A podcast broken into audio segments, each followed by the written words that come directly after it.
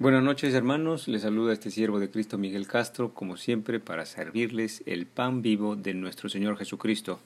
Esta noche, en el Evangelio cronológico del Señor, vamos a ver los que en verdad son bienaventurados. Oremos todos juntos. Señor, te damos gracias por escuchar nuestras oraciones, te pedimos siempre por nuestros hermanos Manuel Chero, Henry Llagas, Adriana Jaramillo, Walter Gayupe, Steve Skyle, Señor Atiende nuestras súplicas y danos oportunidad, Señor, de abonar nuestra propia tierra o de abonar la tierra de nuestros amigos o hermanos. Con la palabra de Dios, Señor, danos oportunidad todos los días de glorificar y santificar tu santo nombre, Señor. Ayúdanos a perseverar. Es posible con tu regalo, con tu gracia, con tu misericordia, Señor. En el nombre de Jesús oramos por todos los que escuchan este programa. en el nombre de Jesús, por los siglos de los siglos. Amén. Leemos Lucas 11 del 27 al 28. Jesús, mientras decía estas cosas, una mujer de entre la multitud levantó la voz y le dijo, Bienaventurado el vientre que te trajo y los senos que mamaste. Y él dijo, Antes bienaventurados los que oyen la palabra de Dios y la guardan. Gloria a ti, Señor Jesús, por tu palabra. Y leamos este verso otra vez para que penetre en nuestro corazón y nuestra mente. Una mujer de entre la multitud se levantó y le dijo, Bienaventurado el vientre que te trajo y los senos que mamaste. Y él dijo, antes, bienaventurados los que oyen la palabra de Dios y la guardan. La palabra que usa el maestro en griego es menonge, menonge, cuyo significado también es no tanto así, por ejemplo. No tanto así, otro significado es por el contrario, otro significado es dudosamente así. Esta es la traducción de la palabra que usa el maestro antes cuando dice, antes bienaventurados los que oyen la palabra de Dios y la guardan alguna traducción de la Biblia no expresa realmente con mucha precisión lo que ha querido enseñar el maestro, quizás con algún propósito de mantener ciertas costumbres, pero si revisamos con profundidad esta enseñanza podemos alcanzar el agua viva del maestro. La traducción inglesa, por ejemplo, dice así, pero Jesús dijo, mucho más que eso, bienaventurados los que oyen la palabra de Dios y la guardan. Es decir, la mujer dijo, bienaventurados el vientre y los senos que mamaste, pero Jesús le dijo mucho más que eso, bienaventurados los que oyen la palabra de Dios y la guardan.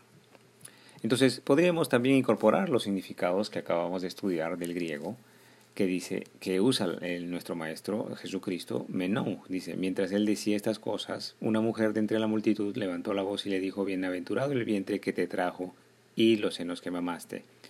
Pero Jesús les dijo, no tanto así, sino bienaventurados los que oyen la palabra de Dios y la guardan.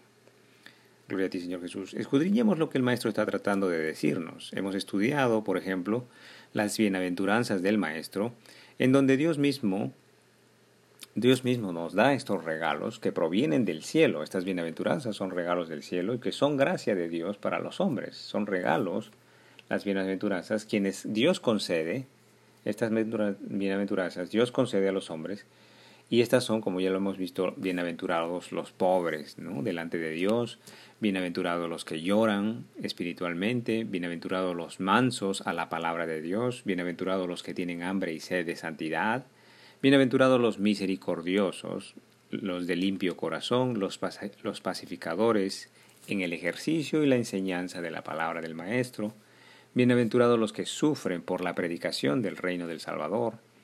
Y ahora bien, cuando nos podemos estudiar la palabra bienaventuranza, entendemos que también significa bendecidos, ¿verdad? Bendecidos los pobres, bendecidos los que lloran, ¿no? También entendemos que son beneficiados por Dios los pobres, los pobres delante de Dios, beneficiados por Dios los, los que lloran. Generalmente en la Biblia la palabra bendecido no se usa generalmente para las cosas, sino más bien para las personas. En general, y en su mayoría, la bendición se usa, o la palabra bendición se usa para las personas. Por ejemplo, en Jeremías 17:7 dice, bendito el varón que confía en Dios y cuya confianza es el Señor.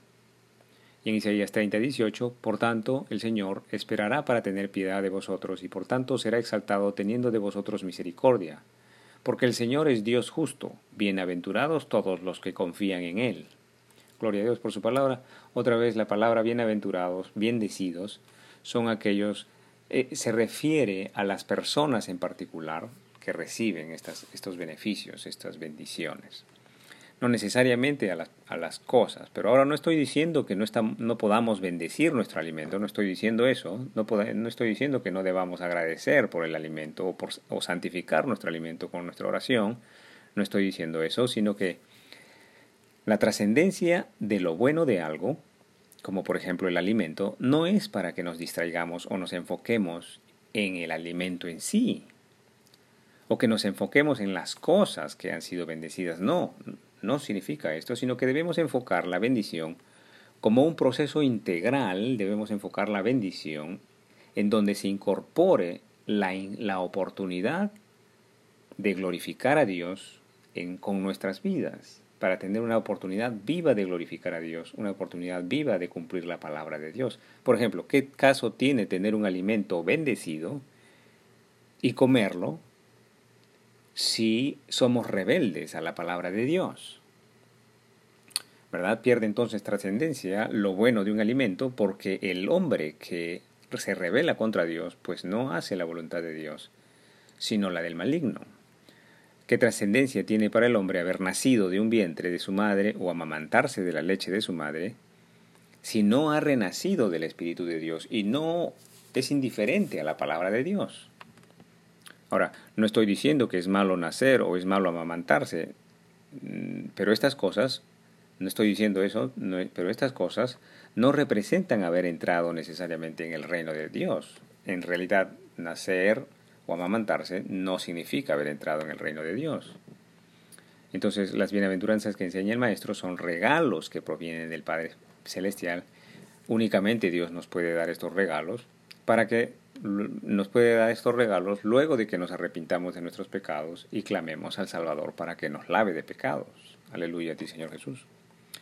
En conclusión, no debemos entonces enfocarnos únicamente en lo bueno de las cosas, no deberíamos distraernos en lo bueno del alimento, sino en particular debemos enfocarnos en el beneficio que las cosas tengan en relación a aquella persona a las personas vivas, a las personas que caminamos, y nuestra trascendencia, ¿verdad? El beneficio de las cosas para nuestra trascendencia en relación con Jesucristo. La trascendencia de algo o de alguien siempre será bueno únicamente en la medida que representemos a Jesucristo en sus enseñanzas, en sus palabras. Si hemos sanado de una enfermedad grave, por ejemplo, y hemos tomado, vamos a decir, la ivermectina, por ejemplo, no sea usted para que glorifique o ponga los ojos a la medicina en sí, sino que usted se enfoque, ¿no? Aquella oportunidad de sanidad, la enfoque para que usted despierte, se arrepienta, deje el pecado, estudie la palabra de Dios, reciba salvación y persevere en conocer y obedecer la palabra de Dios por voluntad propia. Gloria a ti, Señor Jesús. Muchísimas gracias por su tiempo. Hasta aquí el estudio bíblico del día de hoy. Continuaremos el día de mañana si Dios así nos lo permite. Que el Señor os acompañe en vuestro angosto caminar, el cumplimiento vivo de la palabra de Dios, en el nombre del Padre, del Hijo Jesucristo y del Espíritu Santo. Amén.